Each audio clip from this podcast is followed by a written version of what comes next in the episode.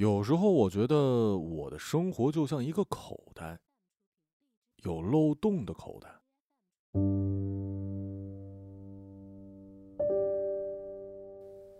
能兜住大的东西，却留不住小的。说起来也奇怪，但可能是我的性格吧。为了防止遗忘那些从口袋中丢掉的东西，我的首要选择是拿纸和笔记录下来。而不是用针和线将缺口缝住。近些年来，丢了多少，留下了多少，其实我心里有底，只是不想仔细算。也就是说，我可以掌握人生的大方向，但面对那些微小的细节，我却无法拿捏。那是二零一八年的夏天，在相当普通的一天里，我大脑的整合功能仿佛突然出了故障。面对工作和生活中杂七杂八的事项，我却不能再像先前一样有条理的规划。潜意识告诉我，你要赶快休息，不然迟早会崩溃。我便照做了，辞掉了做了三年的工作，为此还跟父亲大吵了一架，甚至一气之下搬出了家门，在家附近挑了个小公寓暂且住着。晚上他又给我发短信。不明白我何苦要放下稳定的工作，还花冤枉钱自己租房子？我没理会，也不打算理，更没有说我疲惫到总是呕吐的程度，大概是身体吃不消了。有时反胃感会突然来袭，要么干呕，要么吐胃酸。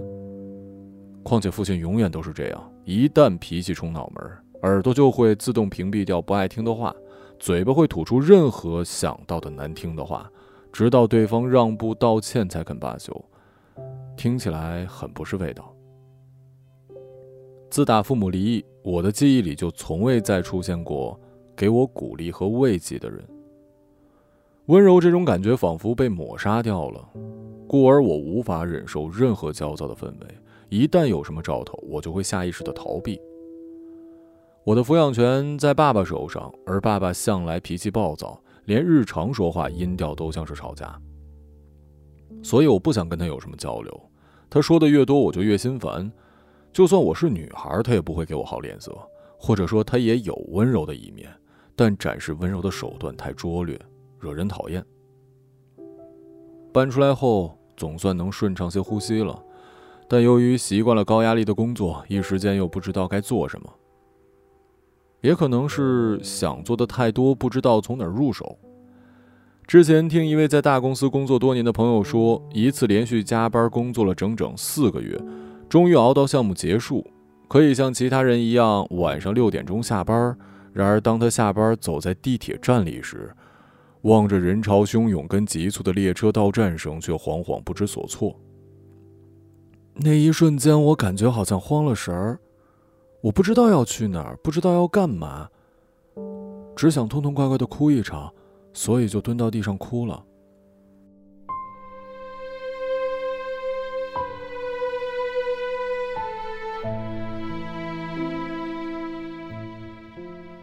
因为这事儿，他甚至上了新闻。视频中，他蹲在角落，额头搭在膝盖，正抱头哭泣，手提包被随意的丢在脚边。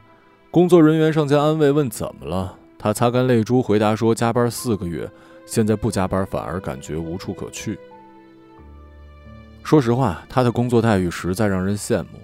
但如果让那些擅长嫉妒的人知道他为此付出了多少，心里大概会平衡些了。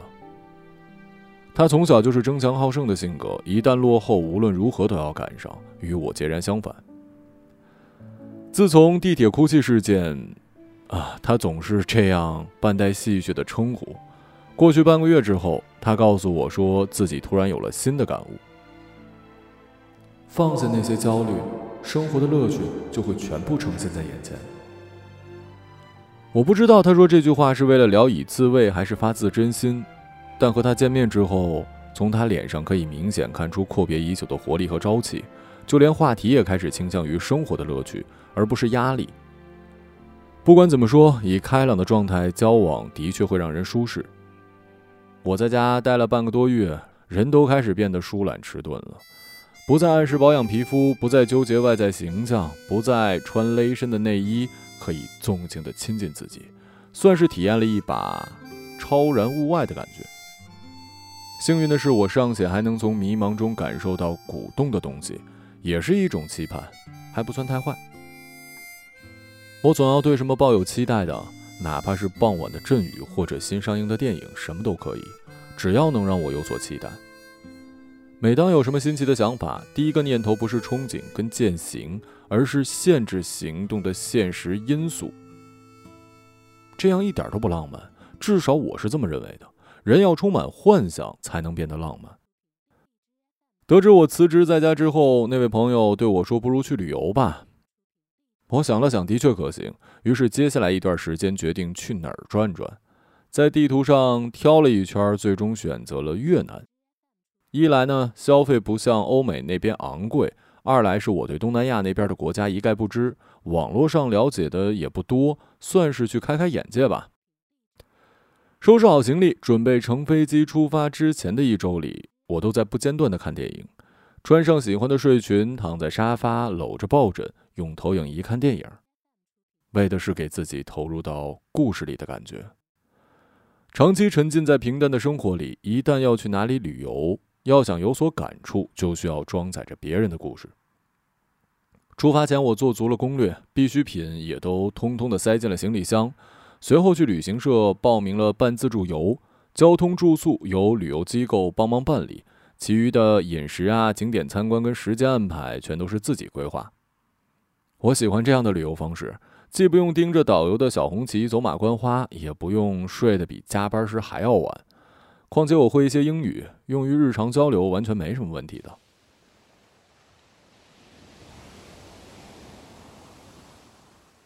起飞之后。我透过舷窗俯视身下的重庆，一种奇特的心境油然而生。或者说，每次乘飞机时都会有相似的心境。我所生活了二十多年的城市，从上空看起来又是另一种感觉。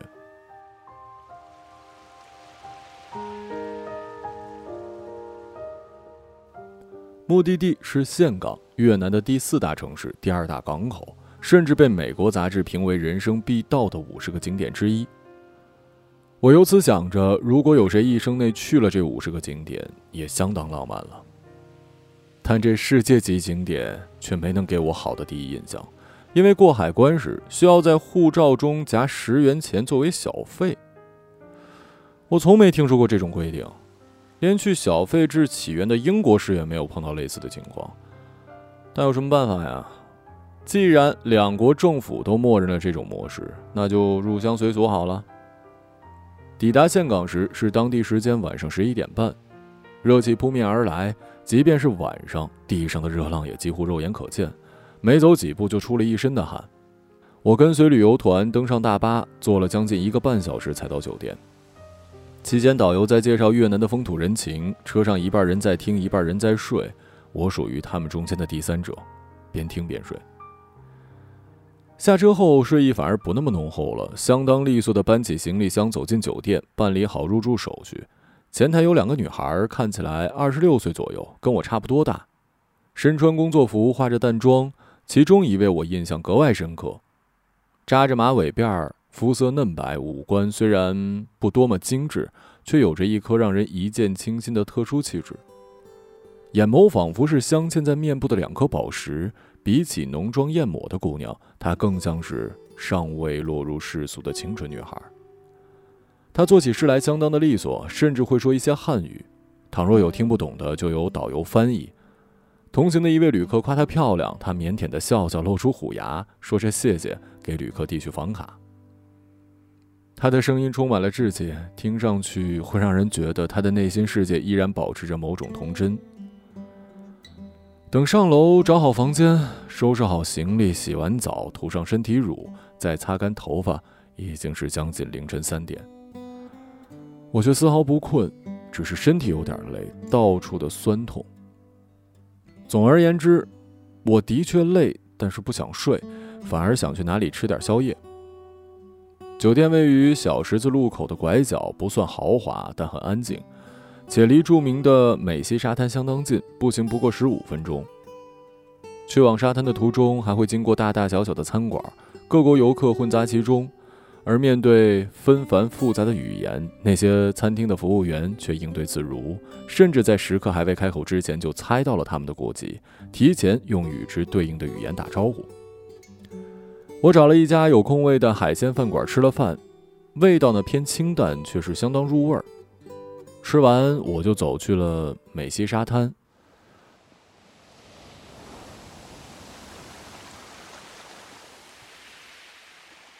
沙滩游客不少，但还不至于到摩肩接踵的程度，有宽阔的活动空间。听导游说，海滩长达九百米，沙质细软，像是通过漏斗把大的硬物通通筛掉了。我不打算把全身泡在海水里，起码今晚不这么打算。我拎着夹脚拖鞋，戴上了耳机，让海水保持在极细的高度，向前走，像是在玩一种跷跷板游戏。倘若稍稍涨潮，就往沙滩上走几步；稍稍退潮，就往深处挪一下。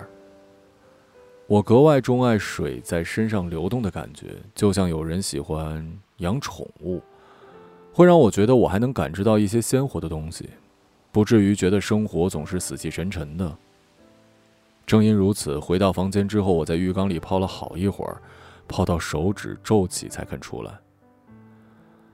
在蒙蒙的水汽中，脑袋昏昏胀胀，像是在做梦，口鼻也呼吸不畅，但却相当舒服。心里想到了什么，然后沉进去。等回过神儿，就通通忘记了。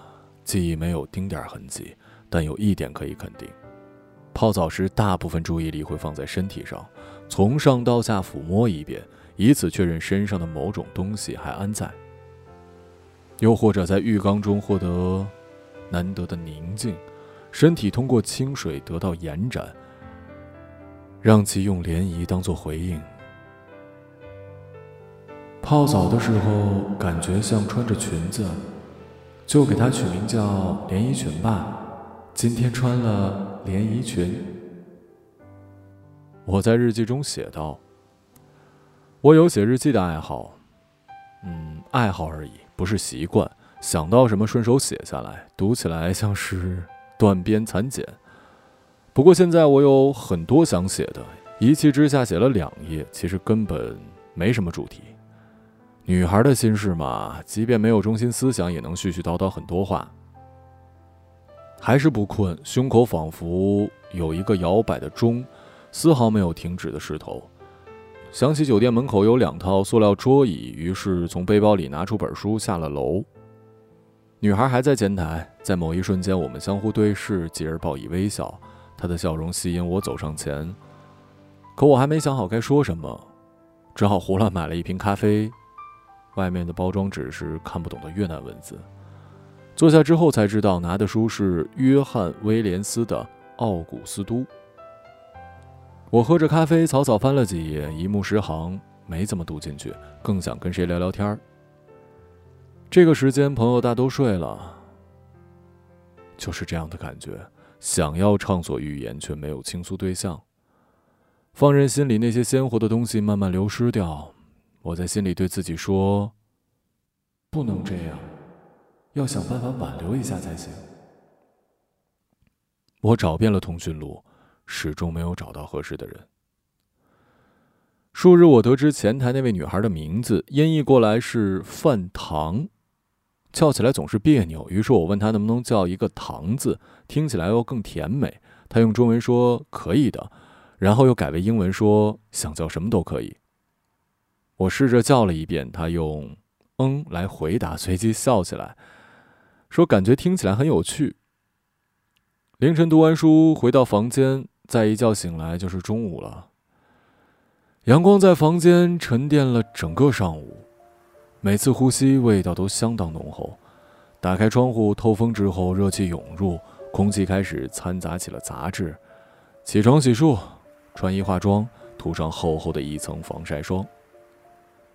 这次旅行我特意带了在国内不常穿，甚至从未穿出门的几件衣服，包括一些看上去难免会惹人非议的裙子。没什么目的，就是觉得陌生环境里，既然谁都不认识，那就抓住难得的机会，彻彻底底做自己。按照今天的计划，要去岘港大教堂跟占婆博物馆。意外的是，唐还在前台工作。我上前打了招呼，问他怎么没休息。睡了四个小时，可能是五个小时。唐用英语说：“因为同事今天有事，拜托我来代替他。”我说：“我想去岘港教堂和占婆博物馆，用什么交通方式比较合适？”计程车或者优步网约车都可以。呃，乘计程车需要有所防范，很多陷阱。看你是外国人，就就多要车费或者绕远路。呃，也可以让我们的酒店司机带你去，价格只有优步的一半。毕竟你是住客，呃，这也是我们酒店服务的一部分。我没怎么多想，既然是唐推荐的，也就同意了。走前我怕出意外，问唐索要了联系方式，他递给我酒店的名片，上面有座机的电话。我也不知道哪儿来的勇气，接着问了一句：“有更私人的吗？”他愣了几秒钟，说：“当然。”随后说出了手机号。我舔言，继续问有没有脸书账号。你想添加我脸书好友吗？是啊，可以吗？你想的话，当然可以。司机师傅乍一看倒像是唐的父亲，我问是不是，他憨厚一笑说：“不是。”哦，他很可爱，但我不是他父亲。我借机问唐多大了，他回答说二十六，高中毕业之后就参加工作了，做事相当快也利索。乘车期间，我打开脸书看了唐的账号，像所有热爱生活的姑娘一样，有自拍，有风景，也有感慨。不管是照片里还是现实中，她的笑容永远那么亲近，让人觉得总会对她抱有期待。午饭打算按照攻略吃一个法棍配海鲜，想叫司机师傅一起，他拒绝了，独自去吃了米粉。我想了想，也舔颜跟着一起吃了米粉，毕竟我也想尝尝地道的越南口味。饭后，司机边开车边为我介绍风景跟历史，穿过龙桥，又开了一阵，抵达博物馆。看了看大大小小的石雕跟陶雕，我对这没什么研究。相信大多数游客跟我一样，看不出背后的价值，只觉得有相当浓郁的宗教色彩，以及尤其衬托出的诡谲之美。欣赏完，拍了几张照片留作纪念，赶往了岘港大教堂，地标性建筑。这是我头一次见到粉色的教堂，虽说教堂是庄严的建筑，但在蓝天下。其粉色外表实在显得俏皮。走廊两边是粉和灰蓝两种颜色，低饱和度，不至于看久了视觉疲劳。我没待太久，一是因为热，二是游客实在太多。就算是秋天，人群呼出的气体加起来，恐怕也足够给教堂提升四五个摄氏度了。回到酒店之后，差不多快六点了，我把车费跟小费一并递给司机师傅。适逢唐正准备走出前台下班，见我进门，问我玩的可好。非常有趣，司机也很负责任。哎，你是要下班了吗？嗯，是呀。他用中文说，继而改成英文。准备吃晚饭了。家离这儿远吗？不远，我骑电动车，不超过十五分钟就到了。说着，他开始穿上防晒外衣，准备走进后面员工办公室。我先走了，睡个好觉。我一时晃了神儿，急忙问他附近有什么好吃的。他被我叫回来，回过头，在他开口之前，我继续问他打算吃什么晚饭。打算在小餐馆里吃点啊。我望着他，一时不知该如何说出口，而他大概是猜到了。你如果不知道吃什么的话，我可以给你推荐几家餐馆，或者你可以跟我一起坐在我的后面，我带上你。嗯，在沙滩附近的餐馆吃点东西。他准确无误地说进了我的心坎儿，我欣然答应。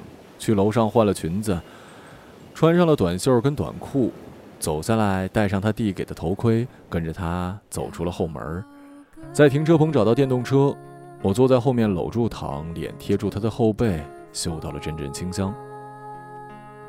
他带我去了一家大排档，问我想吃什么，能接受多少价位，我说都可以，听你的。双方客气几个回合，他才开始点餐。大排档很热闹，人也不少，但不会显得很浮躁，更多的是一种慢生活中的热闹，一切都相当舒畅，没有什么让人焦虑的因素存在。海边的晚风相当舒服，拂过肌肤却丝毫不痒，像是一首轻音乐，有种让人想要躺在风中酣睡一觉的欲望。吃过饭后，两人走上了美西沙滩，赤脚走在浅滩上，并肩走着。我的英语还没有好到像母语一样自然而然地表达心里话，所以说话时总是磕磕绊绊。即便如此，唐还是不厌其烦地听着，也会时不时地应和。他问我在中国生活是什么样的体验，我便回答年轻人普遍压力很大，以及朋友地铁哭泣的事等等。他说听上去感觉很像日本。然而，我不打算就政治方面聊些什么，我对那些不感兴趣。既然生活在能靠自己就丰衣足食的国家，就认真生活好了。他问我们国家的年轻人都是什么样子，我告诉他，在我所能触及的阶级里，大家都顶着很大的压力，都忙于生活，所以有很明显的集体丧失个性行为。也就是说，群众喜欢什么，大家就一起喜欢什么；群众讨厌什么呢？大家就一起讨厌什么，完全失去了最基础的思考能力，因为精力都用在工作和学习上了吗？大概是吧。所以每次看到群众一窝蜂的像约定好一样对一件事持同样的判断而评论时，我就下意识的要远离群体。不过我却不能开口讲这些，就像一条河流里的鱼都在往北方前进。我却像为了突出个性一样逆流向南，会因为显得不合群而被孤立的。那么你可以对我讲呀，我们已经是脸书好友了嘛？你回国后可以给我留言，我也会尽可能的回复你的。唐先是望向楼上连绵的灯火，随后看向我，黑瞳中还留有灯火的残影，我在其中如同被文火灼视。不管怎么说，哪里的月亮都是一样的嘛。倒也是。近两刻钟后，我说走的累了，唐问我要不要去椅子上躺会儿。那太麻烦了，我往后走几步，痛痛快快仰面躺在了沙滩，哼起了歌，全然不顾后背有多难清理。唐见了，咯咯直笑，盘腿坐在身旁，用一只手捧住细沙，再倒到另一只手，直到漏光，只剩下空空的掌心。随后又捏起一撮，用撒调料般的手势将沙子撒在我的胸脯，继而发出稚嫩的笑。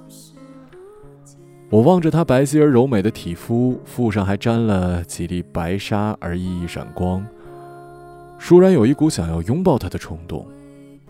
那并非是情欲，而是此刻的我认为她比任何人都适合拥入怀抱。她具备我十分缺乏的品质，而且格外鲜明。心灵中也有一种可以称之为我的生活答案的东西，但我始终都没有拥抱它。与他道别前，我把奥古斯都送给了他，目送他乘车离开，然后回到酒店。因为太过疲惫，简单冲了个澡就睡了。次日要去巴拿山，并且按照导游的计划是要住在上面。昨晚我对唐说了，而唐因为上午休班没法到酒店。所以，直到退房乘大巴车离开，我都没有见到他。幸运的是，在车上打开脸书，收到了他发来的消息，说很开心认识我，并跟我成为朋友，祝我玩的开心。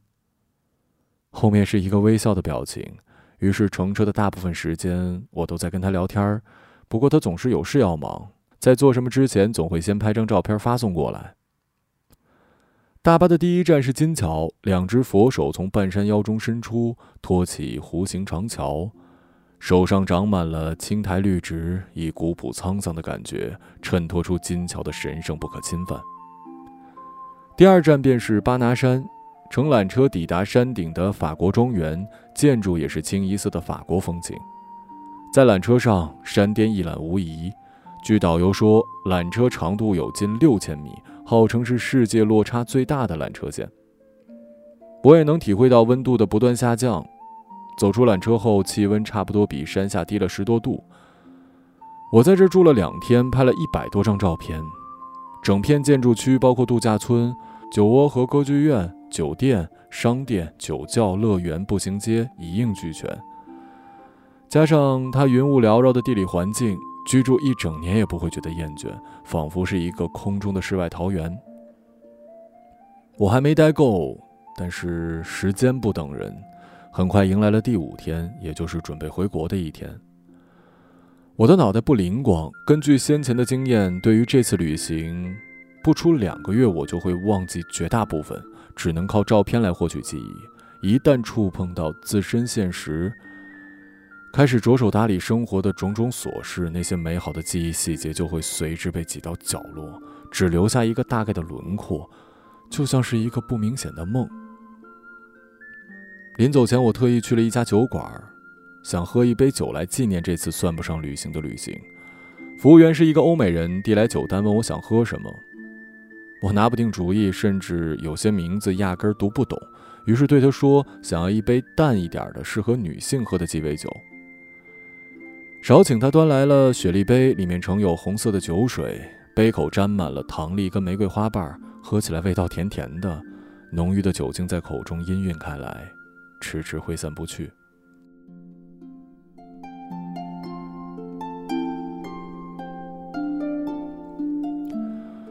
回国后，我在租的公寓里睡了一整天，期间只吃了一顿饭，因为实在太过疲惫。醒来后就给唐发去信息。他的回复就犹如在一泓清泉中丢入小石子儿后所泛起的涟漪，温柔而又灵动。旅行的事情暂且告一段落，我又重新回到了自己的生活轨道。一个半月后，我找到了新工作，能找到份合适的工作实在不容易，双方都需要考虑太多因素，要么待遇不合心意，要么交通不太方便。所幸最后还是找到了。出门乘地铁等十分钟，再走十分钟就到了。就这样持续了近一年的时间，期间我跟唐也没有断开联系。虽说两人都不像旅行时那样及时回复，况且也有一小时的时差，但这种相隔数小时甚至一两天才能收到回复的感觉，反而让我觉得是在写信。这么着，我便把唐当做了我的笔记本，想起什么就记录下来分享过去。他也是同样的。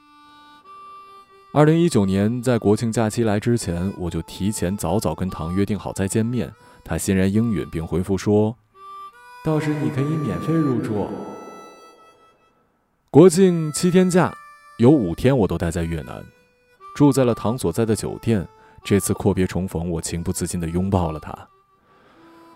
回国这一年的时间里，我不知道我们的友谊升温了多少，但至少到了见面后非拥抱不可的地步。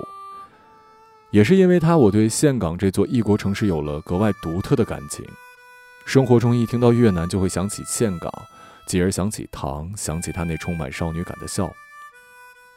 他的态度依然温和，遣词造句也饱含礼貌，但我听得出来，那并非是用于商业途径的礼貌，而是他真切的品质。很多时候，在对他人露出好感时，我可以明显的知道自己是有意为之。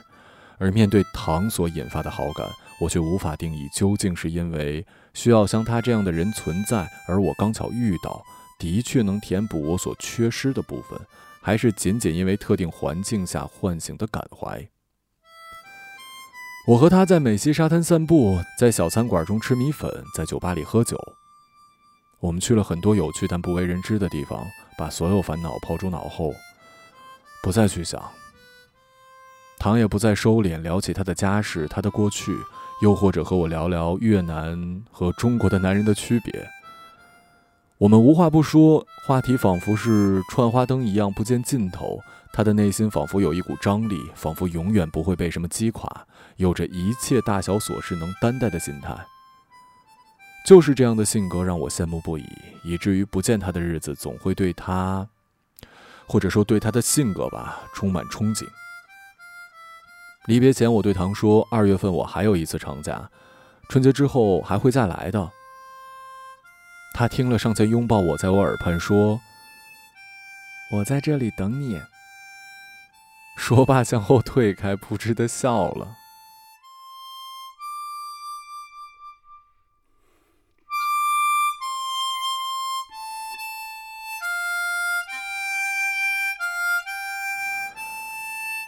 然而，我没想到，新冠疫情会在冬季席卷全球。先是中国大规模爆发，继而是整个世界。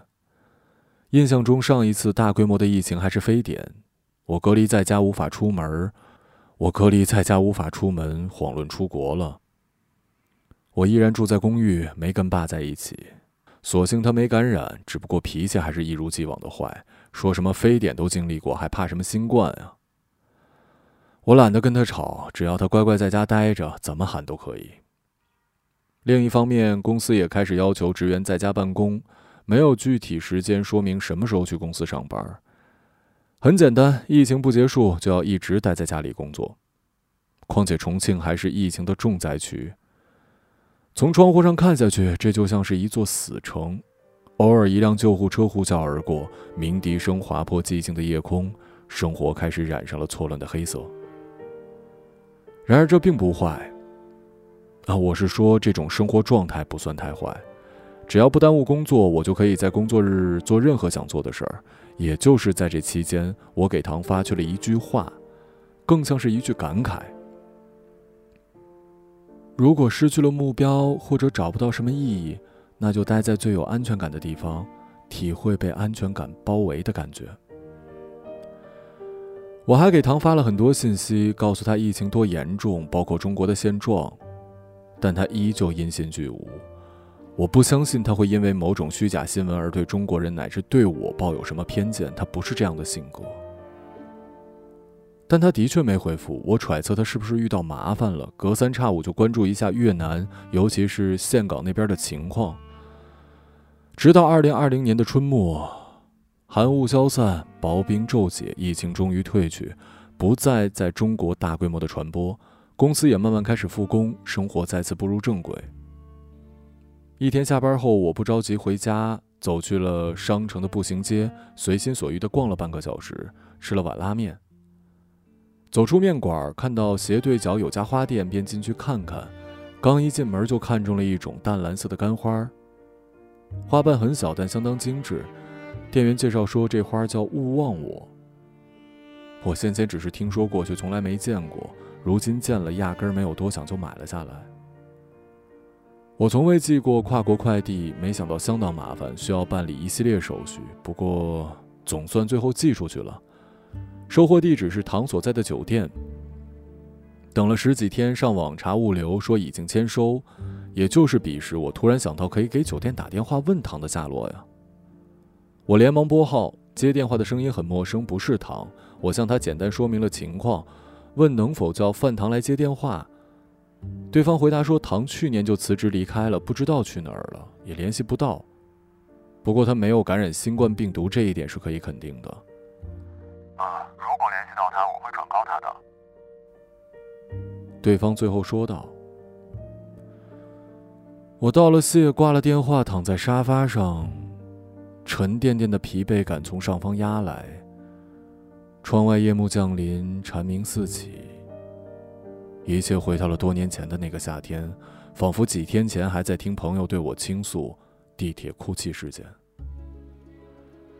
转眼间到了十一月中旬，城市吹起了萧瑟秋风。”傍晚，我像往常一样走出公司，步入地铁站，乘坐十五分钟走出车厢，在准备迈开双脚走上扶梯的一刹那，我倏然慌了神儿，像是内心什么丰满的东西被猛地夺走了，随之而来的就是哭泣的欲望，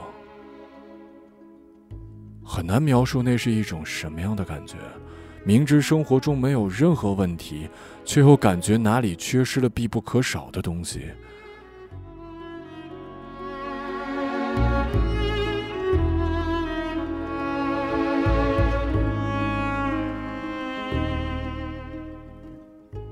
这时，手机响起了短信铃声，显示说有新的快递，而我没记得最近有网购什么。按照提示找到快递柜，取出了瓦楞纸箱。箱子搬起来不沉，颇为轻盈。回家打开之后，发现是两束紫罗兰干花，浅紫色，花瓣不同层次的铺展开。翻开了寄件信息，上面写着：“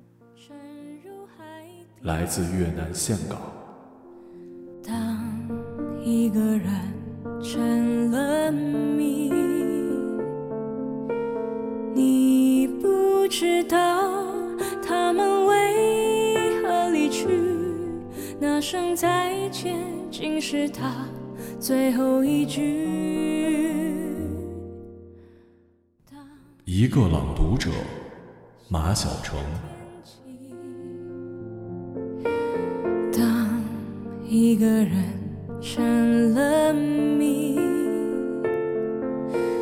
你不知道他们为何离去，就像你不知道这竟是结局。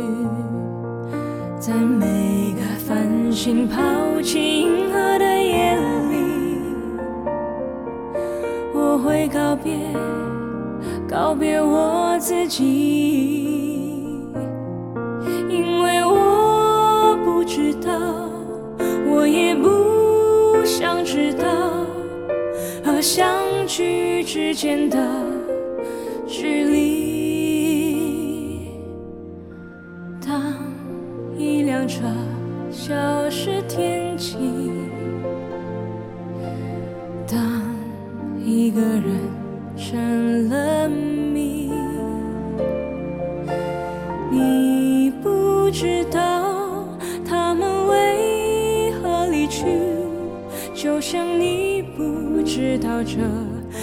是结局。在每个银河坠入山谷的梦里，我会醒来，也忘记梦境。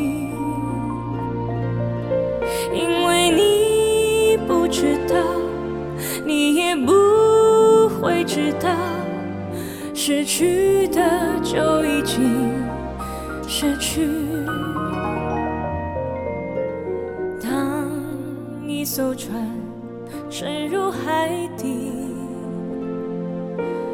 当一个人成了谜，你不知道他们为何离去。那声再见，竟是他最后一句。当一辆车消失天际，的人成了谜，你不知道他们为何离去，就像你不。知道这竟是结局。